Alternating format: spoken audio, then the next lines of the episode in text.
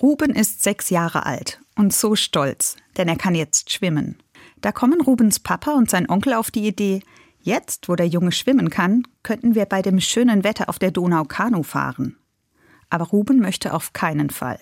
Er reagiert auch nicht auf das, was sein Onkel ihm vorschlägt. Ruben, ich habe eine richtig professionelle Schwimmweste. Die leihe ich dir aus. Und die darfst dann nur du anziehen. Keine Chance. Das Kind stellt auf stur. Da hat der Papa noch einen letzten Einfall. Er nimmt seinen Sohn auf den Arm und sagt, Hey Ruben, und wenn ich ganz besonders auf dich aufpasse, so gut, wie ich noch nie auf dich aufgepasst habe? Jetzt nickt Ruben und sagt, dann nehme ich aber auch die Schwimmweste. Die drei überlegen nicht lang. Sie steigen ins Auto, fahren los zur Donau und haben einen herrlichen Tag. Wer Angst hat, kann alle möglichen Hilfsmittel gebrauchen. Und am besten helfen wohl die ganz praktischen Sachen, so wie die Profischwimmweste. Alles, was einen hochziehen kann, wenn man meint, jetzt gehe ich gleich unter.